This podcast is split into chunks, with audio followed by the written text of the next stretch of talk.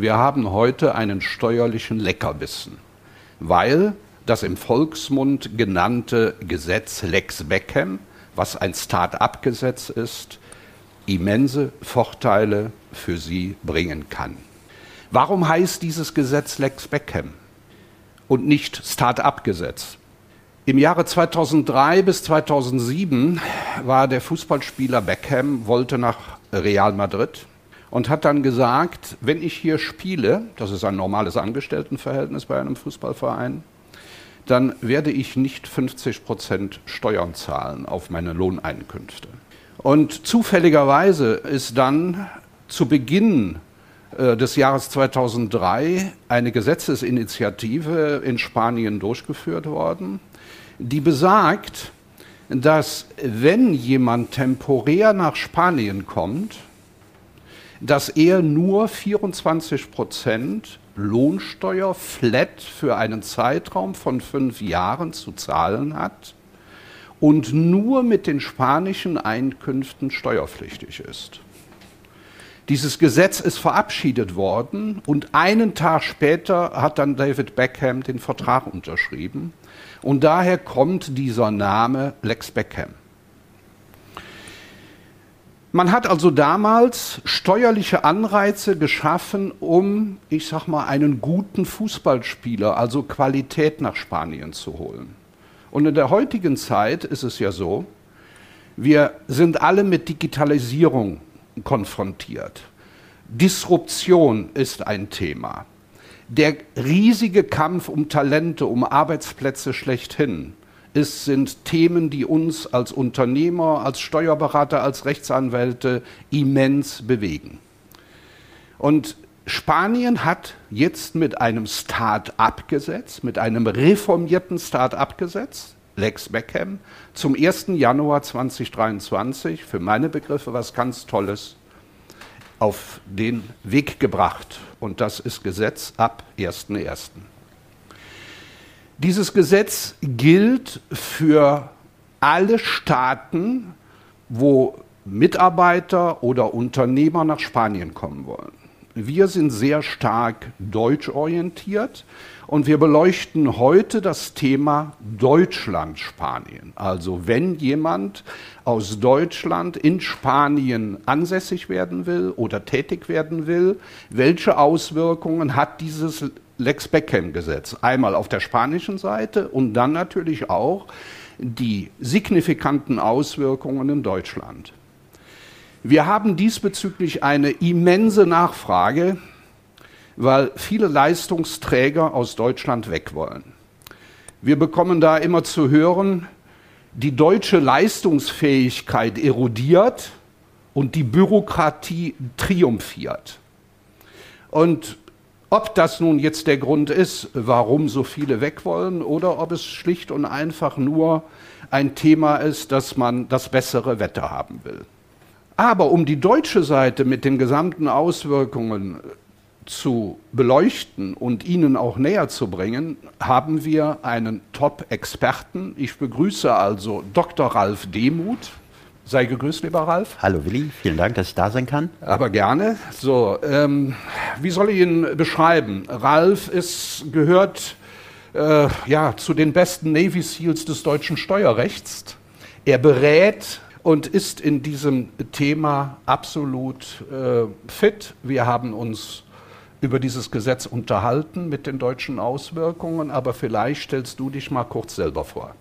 Ja, mein Name ist Ralf Demuth, wie der Willi das gerade schon gesagt hat. Ich bin Rechtsanwalt und Steuerberater in Köln bei einer auf Steuerrecht spezialisierten Kanzlei und ja, wir befassen uns halt eben schwerpunktmäßig mit steuerrechtlichen Sonderberatungsthemen und beraten halt eben mit dem Steuerberater, der sozusagen das Unternehmen am besten kennt, den lokalen Steuerberater im Verbund, beraten wir halt eben Unternehmer und Unternehmen ihre steuerlichen Verhältnisse bestmöglich zu strukturieren. Und insofern sind halt eben diese Themen rund um Wegzug und äh, um das Thema Verlagerung des Lebensmittelpunktes halt eben Themen, die mich in meiner Beratungspraxis halt eben regelmäßig beschäftigen. Und insofern bin ich auch froh, dass ich heute hier sein kann, ja. um mit dir darüber zu reden. Ist ja, ja ein spannendes Thema. Ja, ein riesenspannendes ja. Thema. Also in Deutschland wird im Augenblick über ein Start-up-Gesetz schon über ein Jahr diskutiert und das bisher relativ erfolglos.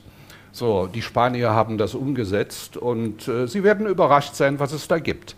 Also, Thema, so wie wir jetzt vorgehen wollen, für Sie. Ich würde jetzt die spanische Seite beleuchten. Dann kommst du mit der deutschen Seite und final werden wir dann die beiden Dinge matchen. Ja? So wollen wir das tun. Dann würde ich jetzt den Ball nochmal übernehmen. So, und Zuerst mal aus der Helikoptersicht. Wenn wir über einen Umzug nach Spanien aus folgenden Gründen äh, diskutieren, dann haben wir einige Punkte zu beachten. Ich möchte aber vom Grundsatz her zuerst mal sagen, welche Vorteile habe ich? Zuerst mal, wenn man das Regime Lex Beckham nimmt, habe ich eine Besteuerung von 24 Prozent Lohnsteuer bis zu 600.000 Euro Lohn also flat 24 Prozent. Da wären wir im Normal, in der normalen Besteuerung schon bei einer Steuerbelastung in Spanien hier auf den Balearen von 50 Prozent. Und ich glaube, in Deutschland sind wir dann auch bei 46 oder 47 Prozent. Dann haben wir den Riesenvorteil, dass unter Anwendung dieses Regimes die spanische Vermögenssteuer nicht auf das Weltvermögen angesetzt wird, sondern nur auf das Vermögen, was in Spanien ist. Und wenn man es klug macht, da kommen wir nachher nochmal hin, kriegen wir dieses Regime für sechs Jahre hin. Also wir können diesen Vorteil sechs Jahre nutzen. Und meine Damen und Herren, wir haben hier auf den Balearen, äh, ich sage mal, sehr viele, die hier sich aufhalten und die wirklich Tage zählen, um die 183 Tage wirklich nicht in Spanien zu sein, sondern woanders sein, um die Ansässigkeit in Spanien nicht zu, ähm, ja, ich sag mal, herauszufordern und damit mit dem Welteinkommen vermögensteuerpflichtig zu werden und dann natürlich in Deutschland auch die Wechselsteuer auslösen, da kommen wir noch zu. Aber dieses Gesetz, dieses spanische Gesetz, meine Damen und Herren, hat auch noch folgenden Vorteil. Wenn Sie jetzt in, hier in Spanien Lex Beckham Regime nutzen würden und Sie würden zum Beispiel dann in Dubai eine Limited gründen, dann würden Sie in Dubai mit dieser Limited ich sag mal, relativ gutes Geld verdienen. Gehen wir mal davon aus, Sie haben 1000 Euro als Beispiel, Sie bezahlen keine Steuern und dann schütten Sie aus und dieses Geld, diese Ausschüttung ist in Spanien nicht zu versteuern. Sie brauchen in Spanien das doch nicht mal anzugeben, dass Sie in Dubai eine Gesellschaft haben. Und in Dubai gibt es auch keinen Quellensteuereinbehalt. Voraussetzungen, um überhaupt in Spanien dieses Lex Beckham zu nutzen. Das, da haben wir zuerst mal den normalen Arbeitsvertrag. Das heißt, wenn jetzt ein Deutscher hier für Bayer Leverkusen, für Ford oder äh, Amazon oder was es auch immer sei, hier arbeitet und hier ein sozialversicherungsrechtliches Angestelltenverhältnis eingeht, dafür normale Lohneinkünfte hat, das ist mit dem Arbeitgeber abgekaspert, dann bezahlt er hier nur 24 Prozent an Lohnsteuer. Wir müssen allerdings darauf achten, er darf nicht an der Gesellschaft beteiligt sein. Sollte er, der Arbeitnehmer, an der Gesellschaft beteiligt sein, zu mehr als 25 Prozent, dann würde er sozialversicherungsrechtlich nicht mehr als Arbeitnehmer gehandelt, sondern als Selbstständiger umqualifiziert werden. Dann haben wir den Fall, dass auch ein Geschäftsführer hier hinkommen könnte. Wir haben also eine spanische Firma, die akquiriert einen Deutschen, wir sind ja im deutschen Verhältnis, und der wird hier Geschäftsführer und dieser Geschäftsführer, der kann auch dieses Lex Beckham in Anspruch nehmen mit 24 Prozent flat. Dann haben wir eine unternehmerische Tätigkeit. Also, Sie gehen hin und wollen in Spanien eine Gesellschaft gründen. Und diese Gesellschaft wird als innovativ angesehen. Was innovativ ist, das wird noch gesondert durch eine Verwaltungsanweisung definiert. Der Gesetzgeber hat also gesagt, alles das, was mit Digitalisierung oder mit Disruption in irgendeiner Weise zusammenhängt, wird wahrscheinlich als innovativ eingestuft werden. Dann passiert Folgendes, dann gründen Sie eine Gesellschaft, ich sage mal, Sie gründen eine SL zu 100 Prozent und werden dann Angestellter an dieser SL und diese Tätigkeiten sind dann auch die Lohneinkünfte mit 24 Prozent Lohn besteuert. Und Sie haben bei den Ausschüttungen eine Besteuerung zwischen 19 bis 28 Prozent auf die Dividenden. Also die Dividendenbesteuerung ist ähnlich zu sehen wie die Abgeltungssteuer in Deutschland. Das sind die unternehmerischen Tätigkeiten, also mit Firmengründen. Dann haben wir weiter hochqualifizierte Kräfte, die Leistungen für Start-up-Unternehmen erbringen. Also der typische Programmierer. Der Programmierer arbeitet als Freiberufler für unterschiedliche Firmen. Und jetzt muss er aber, wenn er hier hinkommt und Lex Beckham-Regime anwendet, muss er mindestens 40 Prozent seines gesamten Umsatzes, also seines Welteinkommens, was er als Autonomo in Rechnung stellt, in Spanien generieren. Das wird jährlich überprüft aufgrund äh, von äh, der einzureichenden Steuererklärung. Und dann sind seine Einkünfte hier in Spanien, also diese 40 Prozent, nur mit 24 Prozent der Besteuerung unterworfen. Das sind also die wesentlichen Punkte. Und jetzt komme ich noch mal darauf zurück, was ich anfangs gesagt habe, äh, vielleicht fünf oder sechs Jahre. Also das Gesetz sagt, wenn ich den Antrag stelle, kann ich in dem Jahr der Antragstellung und den fünf weiteren Jahren kann ich Lex Beckham in Anspruch nehmen.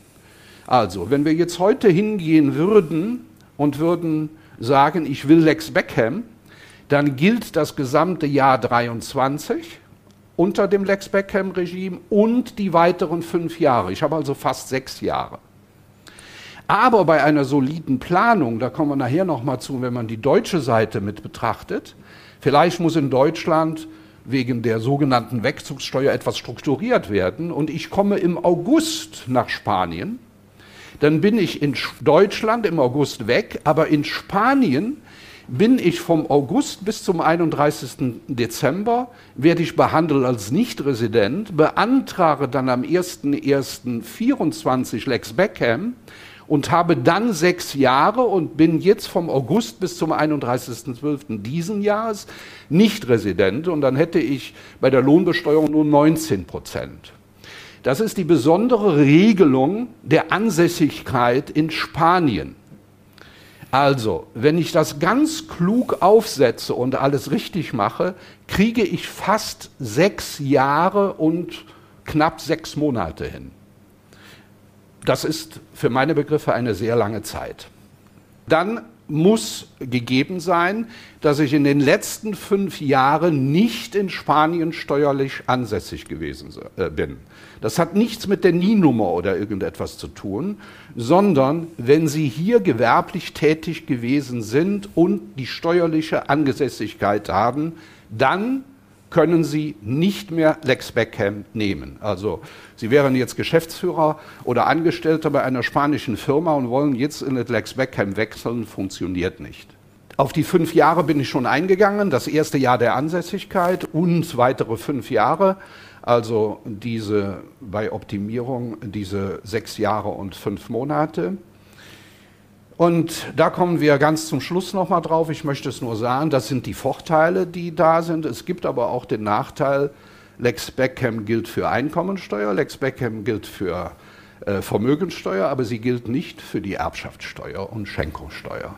So, also ich sage das jetzt mal in meiner saloppen Kölner Art, also bitte in den nächsten fünf Jahren, wenn Sie das machen, nicht sterben. Dann noch mal kurz zu der Besteuerung. Also bis zu 600.000 Euro, 24 Prozent flat. Alles, was darüber hinaus geht, 47 Prozent flat. Dann sehen Sie die Dividendenbesteuerung. die gestaffelt ist ähm, von 19 Prozent bis 28 Prozent. Und das sind also die, die Dividenden- und Kapitalerträge mit den Sätzen, ich glaube, äh, Ralf, die sind ähnlich wie in Deutschland. So, ähm, aber meine Damen und Herren, ich glaube, da brauchen wir nicht lange zu, drüber zu diskutieren, dass sie wahrscheinlich dann weniger ausschütten und mehr Gehalt bekommen. Das muss dann wirtschaftlich eben sinnstiftend ähm, organisiert werden. Die formalen Voraussetzungen noch. Also, meine Damen und Herren, wenn Sie den Antrag stellen oder wenn der Antrag gestellt wird, bitte, das muss mit den tatsächlichen Lebensverhältnissen übereinstimmen.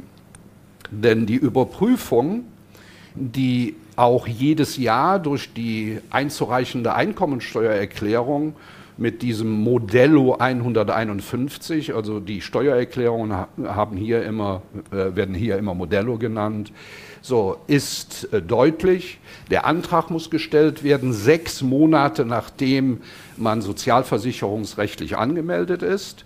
Und man darf natürlich auch nicht vergessen, dass man sich auch wieder abmelden muss. Das sind die Dinge, die in Spanien zu berücksichtigen sind. So, und jetzt sage ich nichts mehr, Ralf, sondern bin froh, dir den Ball in die Spielhälfte spielen zu können und höre aufmerksam zu, was du zu sagen hast. Ja, vielen Dank, Willi. Ja, das ist ja eine spannende Sache, die der spanische Gesetzgeber hier äh, eigentlich auf den Weg gebracht hat. Und man merkt, dass Spanien bemüht ist, im Wettbewerb um Talente halt eben innovativ Möglichkeiten anzubieten. Aber natürlich ist es so, dass wir uns Gedanken machen müssen, was hat das jetzt für Auswirkungen auf Deutschland? äh, und auf die Besteuerungssituation in Deutschland. So und ganz grundsätzlich ähm, geht es halt eben darum, dass immer dann, wenn wir unseren Lebensmittelpunkt verlagern ins Ausland, dass wir unterscheiden müssen ähm, zwischen zwei Arten und Weisen, wie wir steuerlich den Wegzug organisieren können. Wir haben auf der einen Seite den sogenannten großen Wegzug. Ja, der große Wegzug ist eine Situation, da reißen wir wirklich oder bauen alle Zelte ab äh, in Deutschland, die wir haben. Wir geben unseren Wohnsitz auf, wir verkaufen unser Haus oder vermieten unser Haus, vermieten unsere Wohnung und beenden wirklich unsere unbeschränkte Steuerpflicht, wie es im deutschen Steuerrecht heißt, äh, in Deutschland. Also wir sind da wirklich dann raus aus Deutschland. Und dann haben wir natürlich die Situation, dass wenn die unbeschränkte Steuerpflicht im in Deutschland endet, dann bedeutet das nicht, dass man zwangsläufig in Deutschland keine Steuerthemen mehr hat. Denn insoweit, wie man weiterhin in Deutschland deutsche Einkunftsquellen hat, wenn man zum Beispiel noch ein Haus hat, äh, das man vermietet, dann ist man natürlich weiterhin in Deutschland, auch wenn man sämtliche Zelte in Deutschland abgebrochen hat, ist man weiterhin in Deutschland mit den deutschen Einkünften und nur mit diesen halt eben weiterhin beschränkt steuerpflichtig. Das bedeutet, man muss halt eben dann weiterhin in Deutschland eine Steuererklärung abgeben, in der dann halt eben diese in Deutschland befindlichen Einkunftsquellen besteuert werden. Und insofern ähm, äh, ist das also so, sozusagen eine Situation, wo man halt natürlich in einem deutlich reduzierten Umfang in Deutschland noch Steuern bezahlen muss. Also insofern, äh, und wenn man natürlich in Deutschland keine Einkunftsquellen mehr hat, dann ist man in dem Moment erstmal aus Deutschland raus und hat an der Stelle auch kein Thema mehr. Ähm, Besonderheiten ähm, haben wir natürlich in dem Moment, äh, muss man sagen, wenn man jetzt über Kapitalgesellschaftsbeteiligungen verfügt im Zeitpunkt äh, des Wegzugs, dann ist das den Teilnehmern und den Zuhörern jetzt hier klar. Das Thema Wegzugssteuer ist ja förmlich ein Thema, dass wenn man sich damit ein bisschen beschäftigt, auch aus steuerlicher Laie, das springt einen dann ja äh, förmlich an. Also die Wegzugsbesteuerung ist natürlich das große Thema, wenn man über eine Kapitalgesellschaftsbeteiligung verfügt, mit mindestens ein Prozent beteiligt ist und man bricht jetzt in Deutschland sämtliche Zelte ab, dann ist es halt eben so, dass der deutsche Gesetzgeber an der Grenze zur Kasse bittet, ja, und so tut, als wenn der Wegzug halt eben eine Veräußerung wäre. Dann wird ein Wert äh, zugrunde gelegt, der halt eben der fremdübliche Verkehrswert sein soll. Und dann wird auf diesen Vorgang und auf diesen Wert wird dann halt eben eine Steuer erhoben. Und genau das ist ja so die Weg Wegzugs, das Wegzugshemmnis, was äh, die äh, Mandanten halt eben regelmäßig halt eben auch ein bisschen verzweifeln lässt an der Stelle. Und insofern ist an, an, an dieser Stelle halt eben eine sorgfältige Planung äh, natürlich das Gebot der Stunde. Denn wenn man jetzt diesen großen Wegzug vollzieht, dann haben wir halt eben die Situation, dass mit der Aufgabe des Wohnsitzes in Deutschland halt eben dieses Thema, dass man an der Grenze zur Kasse gebeten wird, halt eben etwas ist, was sich an der Stelle dann realisieren kann. Im Gegensatz zu dem großen Wegzug, den ich gerade eben beschrieben habe, also Wohnsitz wird aufgegeben, also wir brechen alle Zelte ab und äh, begeben uns halt eben nach Spanien, können wir halt eben auch einen sogenannten kleinen Wegzug realisieren. Der kleine Wegzug zeichnet sich dadurch aus, dass man im Inland einen Wohnsitz beibehält, also die Wohnung ähm, ähm, weiterhin in, in, in, Deutschland hat, weil man natürlich, wenn man vielleicht mal den, äh, die Familie besuchen will oder den Arzt besuchen will, nicht immer im Hotel einchecken möchte, sondern halt eben in der gewohnten Umgebung sich aufhalten möchte, dann hat man weiterhin in Deutschland einen Wohnsitz und ist durch den deutschen Wohnsitz dem Grunde nach weiterhin in Deutschland unbeschränkt steuerpflichtig.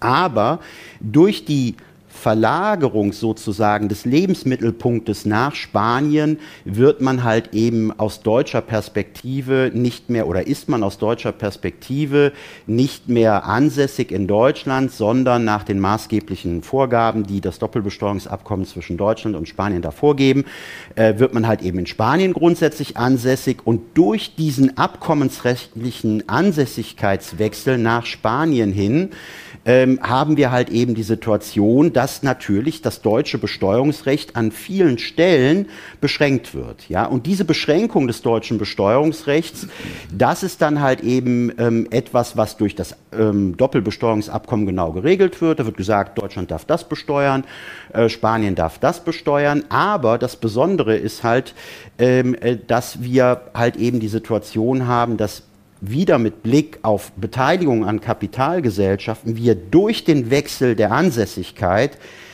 plötzlich die Situation haben, dass Deutschland grundsätzlich das Besteuerungsrecht an der Besteuerung der stillen Reserven, die in so einer Kapitalgesellschaftsbeteiligung halt eben schlummern, ausgeschlossen ist. Und genau das ist jetzt der Punkt, wenn der deutsche Fiskus natürlich sieht, dass durch den Wegzug, durch die Verlagerung der Ansässigkeit das Besteuerungssubstrat über die Grenze drüber flutscht, ja, genau dann greift wieder die Wegzugsbesteuerung als Thema ein und wir haben halt eben die Situation, dass es zu einer fiktiven Veräußerung kommt mit dramatischen äh, Folgen, die das haben kann. Und vor dem Hintergrund ist natürlich auch beim kleinen Wegzug ähm, diese Wegzugsbesteuerung, die wir hier in Deutschland haben, halt eben wirklich ein großes Wegzugshemmnis. Ja?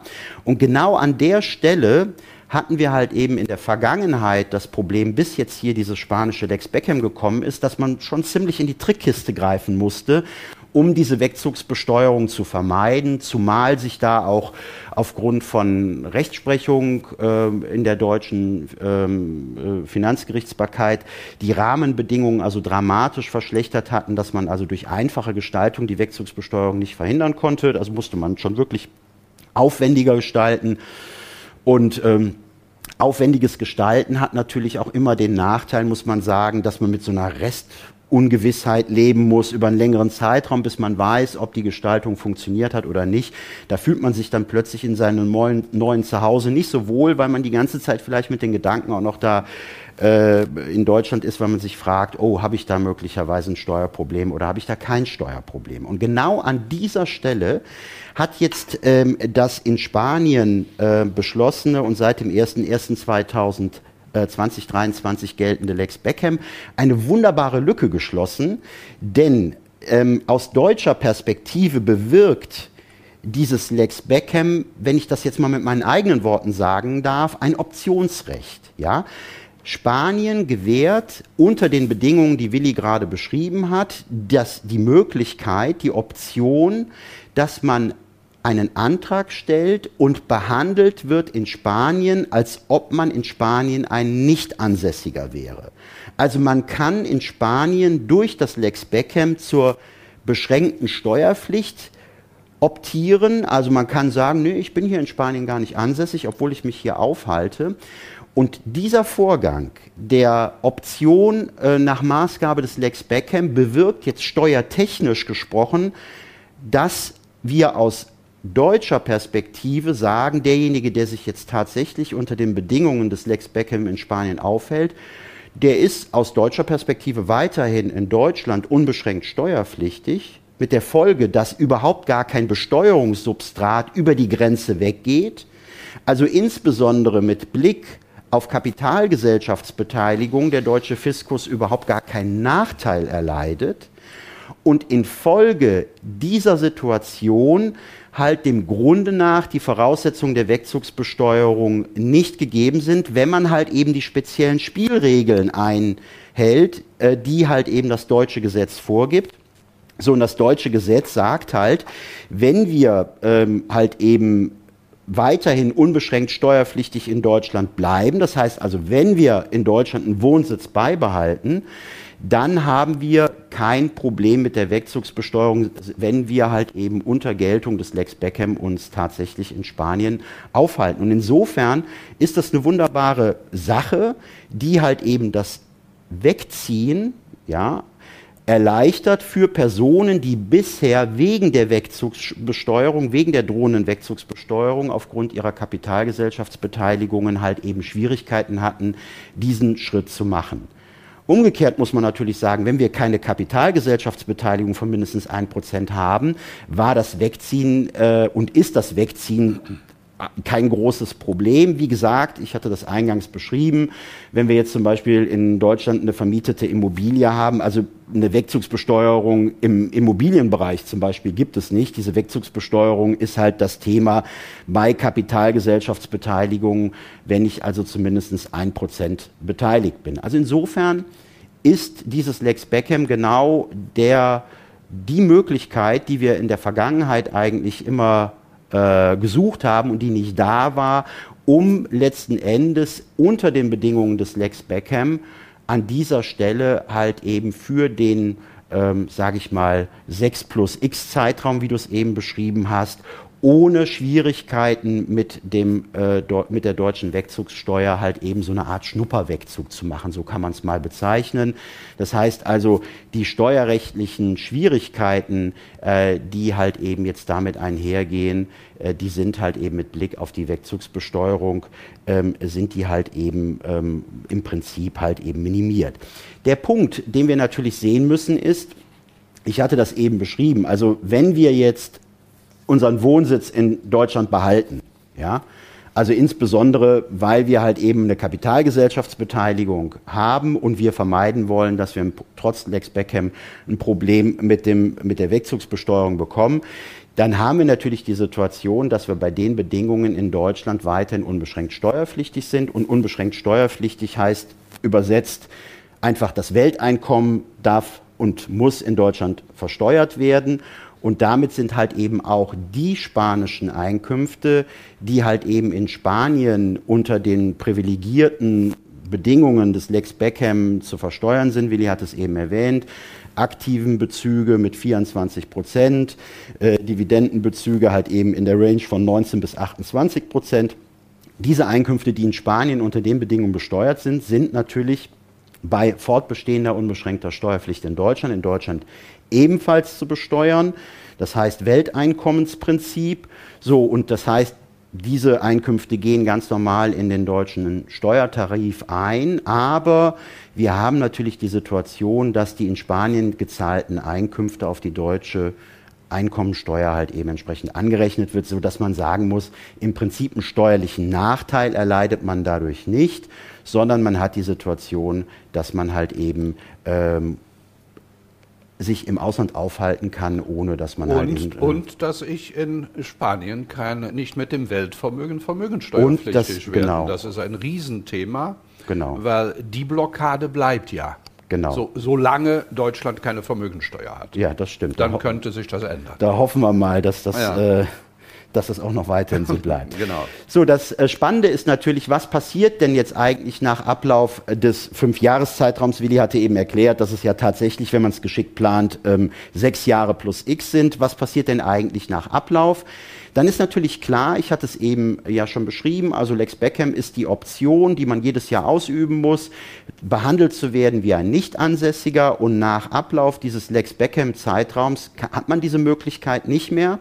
So, und wenn man dann natürlich weiterhin in Spanien sich aufhält, dann wächst man sozusagen in die spanische Ansässigkeit hinein und dann gelten wieder die allgemeinen Spielregeln. Das heißt also mit der auflebenden Ansässigkeit in Spanien haben wir natürlich die Situation, dass das deutsche Besteuerungsrecht an stillen Reserven, an Kapitalgesellschaftsbeteiligungen sozusagen bedroht ist und in dem Moment lebt dann, wenn man jetzt nicht irgendwie gestalterisch dann rechtzeitig eingreift, lebt dann natürlich dieses Wegzugssteuerthema wieder auf. Das muss man ganz klar sagen. Also Lex Beckham ist jetzt nicht der Weg, äh, raus, endgültig raus aus dem Wegzugsbesteuerungsthema, sondern das ist ein Weg, wie man den, den Einstieg in den Ausstieg schaffen kann. Ja, aber man muss dann natürlich auch noch weitere Überlegungen dann in dem Zeitraum anstellen.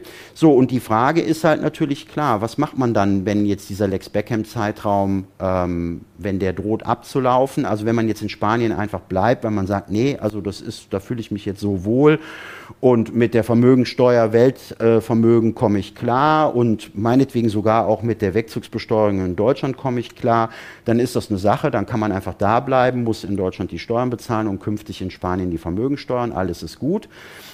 Wenn man den Weg aber nicht gehen will, dann muss man halt eben überlegen, wie man in Deutschland die Wegzugsbesteuerung vermeidet. Die Überlegungen, die dort anzustellen sind, das, das ist sehr einzelfallabhängig, muss man sagen. Das lässt sich schwer pauschalieren. Äh, es gibt da verschiedene Möglichkeiten, wie man die Wegzugsbesteuerung vermeiden kann. Man kann auch darüber nachdenken, wenn man halt eben dem Finanzamt gegenüber dokumentieren kann mit guten Argumenten, dass man schon noch den Plan hat, nach Deutschland zurückzukommen, dann sieht das Gesetz unter bestimmten Voraussetzungen Begünstigungen vor für Wegzüge in Rückkehrabsicht. Darüber kann man nachdenken. Und worüber man natürlich auch nachdenken kann, ist, ähm, dass man halt eben schaut, wie sich jetzt die Gesetzgebung der anderen Länder im Mittelmeerraum entwickelt. Möglicherweise ist ja dieses spanische Lex Beckham ein solches Erfolgsmodell, dass auch Länder wie Italien, wie Portugal, Portugal, wie Griechenland oder sonstige interessante Destinationen auch auf den Geschmack kommen und im Wettstreit um Talente halt eben ein vergleichbares Regime ähm, schaffen, dann könnte man natürlich überlegen, dass man dann einfach sozusagen in das nächste ähm, Lex Beckham äh, Land wechselt. Aber das ist natürlich ein bisschen Zukunftsmusik. Da weiß man nicht, äh, ob, ob das kommen wird oder ob es nicht kommen wird. Aber das ist halt eben eine Möglichkeit unter vielen, wie man reagieren ja, kann. Ja, wir sollten auf jeden Fall, wenn das gewählt wird, die Zeit nutzen, einerseits äh, in Deutschland unter Umständen anders zu strukturieren, um dieses Thema drohende Wegzugsbesteuerung in den Griff zu kriegen. Oder dass man dann eben sieht äh, andere Destinationen. Denn meine Damen und Herren, äh, lassen wir doch ganz ehrlich sein. In, äh, wir hier äh, auf Mallorca haben, äh, leben eine internationale Mobilität. Äh, die Kinder, die hier zur Schule gehen, äh, erstklassige Schulen im Übrigen, da haben sie 43 Nationen. Hier gibt es keinen Rassismus. Die Kinder werden dreisprachig ausgebildet. So, ähm, also ich habe fünf Kinder, die hier zur Schule gegangen sind. Wenn ich da äh, mir anschaue, wo die überall mit WhatsApp und was alles äh, und Instagram, die sind weltweit unterwegs. Das sind keine Deutschen mehr, das sind keine Spanier mehr, das sind Weltbürger.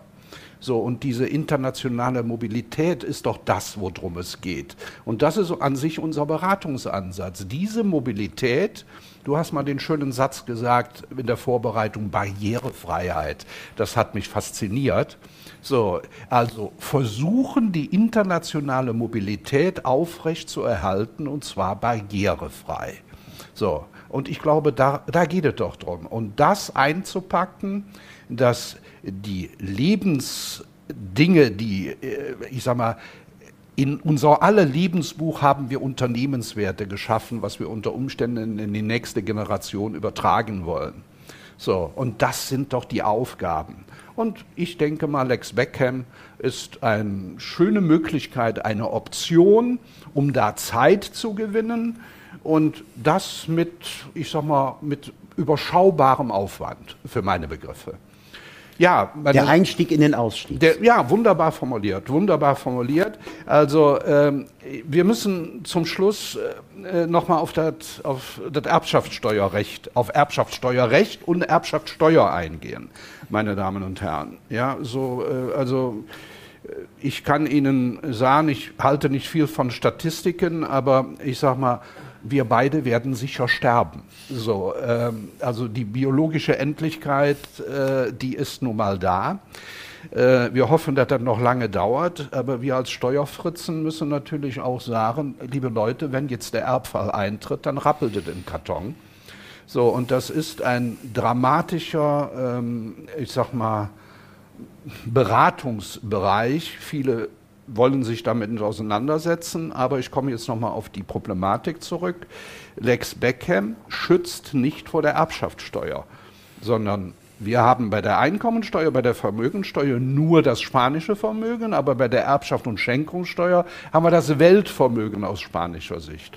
Und im Verhältnis zu Deutschland, ihr seid auch dann entweder die erweiterte unbeschränkte äh, Ein äh, Erbschaftssteuerpflicht. Also ich bin in zwei Destinationen.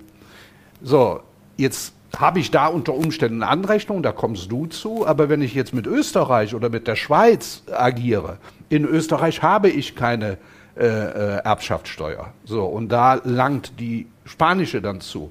Aber das ist ein anderes Thema. Kannst du noch mal was zur deutschen Erbschaftssteuer sagen und zu diesen Anrechnungslücken? Äh, wie du das so schön formuliert hast. Ja, also ganz grundsätzlich ist es so, ähm, dass man sich klar machen muss, dass wir in Deutschland bei der, bei der Erbschaftssteuer eine relativ besondere Situation haben, weil für die Bestimmung der sogenannten unbeschränkten Erbschaftssteuerpflicht, die halt eben das Weltvermögen umschließt und nicht nur das in Deutschland belegene Vermögen, äh, haben wir die Besonderheit, dass sich die unbeschränkte Erbschaftssteuerpflicht nicht danach richtet, wo der Erblasser oder der Schenker für die Schenkungssteuer sich aufhält, wo der wohnt, sondern dass wir im deutschen Erbschaftssteuer- und Schenkungssteuerrecht die Situation haben, dass auch auf den Erwerber abgestellt wird. Das heißt also, wenn man jetzt als Unternehmer wegzieht, man hat aber in Deutschland noch ein, ein Kind wohnen, das aus persönlichen, unternehmerischen oder sonstigen Gründen halt eben in Deutschland bleiben möchte, weil es volljährig ist, weil es Familie hat, weil da gibt es ja tausend Gründe, warum sich da halt eben die Wege auch so ein bisschen äh, trennen können, dann muss einem klar sein, dass nur weil man jetzt selber in der Zwischenzeit halt eben in Deutschland nicht mehr lebt, keinen Wohnsitz mehr hat, dass das nicht bedeutet, dass man automatisch aus der unbeschränkten Erbschaftssteuerpflicht raus ist, wenn halt eben ein potenzieller Erwerber sich in Deutschland aufhält. Also das ist jetzt erstmal das Erste, was man so ein bisschen in den, in den Kopf auch kriegen muss, weil ich weiß aus Beratungsgesprächen mit Unternehmern, ähm, dass, dass da manchmal so ein bisschen eine Irritation auftaucht. So, und, und da muss man halt eben ganz klar sagen, ähm, dass die Situation häufig die ist, dass man in Deutschland halt eben unbeschränkt steuerpflichtig bleibt.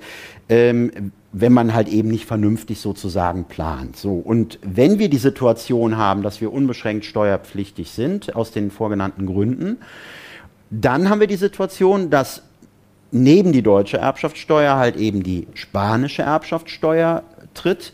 So, und dann haben wir tatsächlich eine Situation, wo Spanien die Hand aufhält und Deutschland hält die Hand auf. Und anders als jetzt bei den Ertragssteuern haben wir im Bereich der Erbschaftssteuer, Schenkungssteuer zwischen Spanien und Deutschland kein Doppelbesteuerungsabkommen. So, das bedeutet, wir haben also hier eine drohende Doppelbesteuerung und auf diese drohende Doppelbesteuerung hat die Bundesrepublik Deutschland wie es so schön heißt, unilateral, also einseitig reagiert, indem halt eben im Erbschaftssteuerrecht geregelt ist, dass eine Steuer, eine ausländische Steuer, die vergleichbar ist mit äh, der deutschen Erbschaftssteuer oder Schenkungssteuer, dass diese ausländische Steuer unter bestimmten Voraussetzungen auf die deutsche Erbschaftssteuer, Schenkungssteuer angerechnet werden kann. Also letzten Endes ähm, sieht das deutsche Gesetz einen Mechanismus vor, der wenn er reibungslos und äh, ohne Störfaktoren durchläuft, ja, dazu führt, dass eine Doppelbesteuerung vermieden wird, indem die spanische Steuer auf die deutsche Steuer angerechnet wird. Also mit anderen Worten, ähm, man bleibt halt eben auf dem höheren Besteuerungsniveau hängen. Also wenn jetzt im Einzelfall mal das spanische äh, Besteuerungsniveau ähm, höher wäre als das deutsche Besteuerungsniveau, dann würde man natürlich von Deutschland jetzt nicht die spanische Steuer, die mehr erhoben wurde, erstattet bekommen, sondern man kann maximal immer nur äh, die spanische Steuer anrechnen, die halt eben in Deutschland eine deutsche Erbschaftssteuer ausgelöst hat. Und durch diese Anrechnungslogik, die dahinter steckt, bleibt man immer auf dem höheren Niveau hängen. Aber man hat halt eben keine Doppelbesteuerung, sondern man hat einmal eine Besteuerung auf dem höchsten Niveau. So, soweit die Theorie. Und wenn man das vernünftig plant, vernünftig strukturiert, dann geht das auch im Wesentlichen so aus, ja.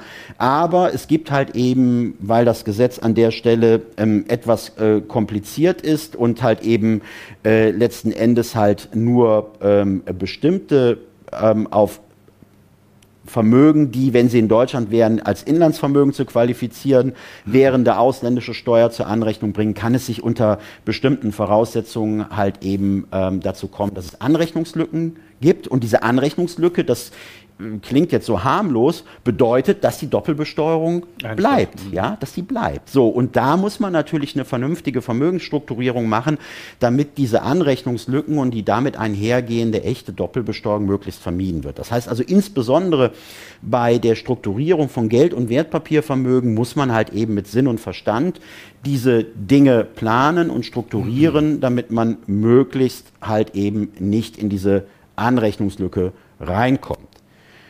Ganz kurz noch, wenn man den Fall so hinbringt, dass halt eben in Deutschland nur eine beschränkte äh, Erbschaftssteuerpflicht gegeben ist. Das heißt also, der Erblasser, der Schenker und die potenziellen Erwerber lang genug aus Deutschland weg sind, also mindestens mal ähm, äh, fünf Jahre plus X müssen sie weg sein aus Deutschland, damit man halt eben ähm, halt in Deutschland keinen Anknüpfungspunkt mehr hat für eine unbeschränkte Erbschaftssteuerpflicht.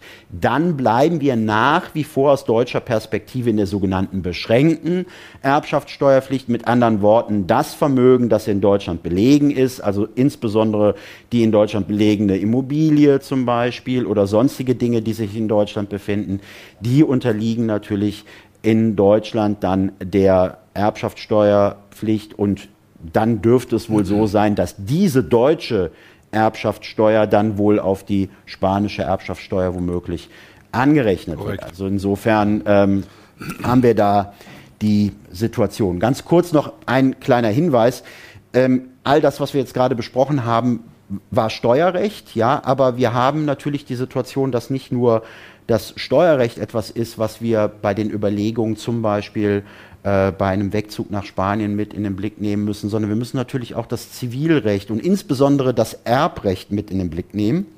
Und da ist es halt eben auch wichtig, dass man halt eben sich äh, hinreichend informiert und halt eben sich klar macht, dass wenn man jetzt keine Verfügung von Todeswegen hat, kein Testament hat, kein Erbvertrag hat, beziehungsweise ein altes Testament hat, einen alten Erbvertrag hat, ein, alte, ein altes gemeinschaftliches Testament hat, dass es dort einen hohen, ähm, eine hohe Notwendigkeit gibt, sich das nochmal anzugucken vor dem Hintergrund, wenn man wegzieht, weil wir seit einigen Jahren halt eben im Zivilrecht eine Neuregelung haben zur Bestimmung, welches Erbrecht eigentlich anwendbar ist. Und für die Bestimmung des Erbrechts knüpft halt eben jetzt das Gesetz, das äh, internationale Privatrecht seit einigen Jahren halt eben an den sogenannten gewöhnlichen Aufenthalt an. Das bedeutet also, wenn ich mich in Spanien halt eben aufhalte, dann habe ich meinen gewöhnlichen Aufenthalt in Spanien und losgelöst davon, ob ich jetzt steuerrechtlich von den Vorzügen des Lex Beckham Gebrauch mache oder nicht, zivilrechtlich habe ich meinen gewöhnlichen Aufenthalt dann in Spanien. Und wenn ich nicht äh, keine besonderen Vorkehrungen getroffen habe, dann kann es passieren, dass halt das spanische Erbrecht Anwendung findet, obwohl ich gedanklich im deutschen Erbrecht unterwegs bin, vielleicht sogar auch eine letztwillige Verfügung getroffen habe ohne jetzt eine ähm, Rechtswahl getroffen zu haben, die basiert auf deutschem ähm, Erbrecht und tatsächlich findet dann spanisches Erbrecht Anwendung und das kann wie äh, Willi mir halt eben jetzt in der Vorbereitung auch berichtet hat, wirklich zu fürchterlichen Erbauseinandersetzungen und Erbstreitigkeiten führen, weil halt eben da vollkommen krude und irre Ergebnisse rauskommen, weil das deutsche Erbrecht mit seiner gesetzlichen Erbfolge und mit seinen Pflichtheitsansprüchen halt eben vollkommen anders an der Stelle funktioniert als das spanische Erbrecht. Und das muss man sich immer wieder klar machen. Nur weil das in Deutschland so läuft, heißt das nicht, dass es woanders genauso laufen muss. Und genau das zu synchronisieren bzw. Vorkehrungen zu treffen, dass man da halt eben nicht irgendwie in eine Situation reinkommt, die zu wirklich großen Schwierigkeiten jetzt einfach nicht mit der Steuer, sondern zwischenmenschlich äh, äh, führen können, ist auch dieser Aspekt halt eben wichtig mit in den Blick zu nehmen. Ja, und wir haben aus der Praxis heraus noch Folgendes äh, zu berichten. Viele Umzüge werden deshalb nicht gemacht, weil in Deutschland unter Umständen Immobilienvermögen nach drei Jahren oder im dritten Jahr oder nach zehn Jahren steuerfrei veräußert werden können. So, und in dem Augenblick, wo ich nach Spanien umziehe, bleibt zwar die deutsche Steuerfreiheit für die steuerfreie Übertragung der Immobilie oder Veräußerung bestehen, aber diese Regelung gibt es in Spanien nicht. Heißt also, Sie verkaufen ein privates Einfamilienhaus, also Sie ziehen nach Mallorca. Sie haben dieses Einfamilienhaus für eine Million gebaut, ziehen nach Mallorca, verkaufen es, nachdem Sie hier ansässig sind, für zwei Millionen in Deutschland. In Deutschland bleibt die Steuerfreiheit. Und in Spanien haben Sie auf den Gewinn von dieser Million, den ich jetzt hier in dem Beispiel angenommen habe, die Besteuerung zwischen 19 bis 28 Prozent zu leisten. So, das ist schon, das kann sehr immens äh, Auswirkungen haben. Und für solche Themen kann man auch Lex Beckham einsetzen. Wenn ich dann in Deutschland unbeschränkt steuerpflichtig bleibe und dies nutze und nicht bei der Immobilienveräußerung in die Besteuerungsfalle nach Spanien rübergehe. Also ich wollte das nur noch mal erwähnen. Das ist ein weiterer Aspekt, der äh, sicherlich in die Gesamtberatung mit einfließen sollte. Ja, meine Damen und Herren, äh, ich glaube komplexe Themen, aber ich komme noch mal auf den Anfang zurück. Ich glaube, der spanische Staat hat da was ganz Fantastisches gemacht. Sie haben politisch reagiert. Sie haben die Besteuerung oder die Möglichkeit der, der Änderung des Steuergesetzes genutzt, um wirklich zeitgemäß Talente auch anzuziehen. Da als finales Beispiel, welche Auswirkungen das hat. Die digitalen Nomaden, sehr viele von denen sind zum Beispiel in Bali. So, und jetzt ist in äh, Indonesien ist das Gesetz geändert worden, dass vorehelicher Geschlechtsverkehr bestraft wird mit einem Jahr Gefängnis. Diese gesamten digitalen Nomaden, die suchen im Augenblick andere Standorte, weil sie festgestellt haben, dass Bali in Indonesien ist.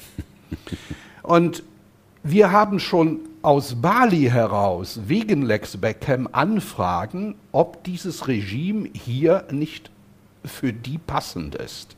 Also die Welt ist so in Bewegung, das, was wir ja auch gesagt haben, dieses Weltbürgertum.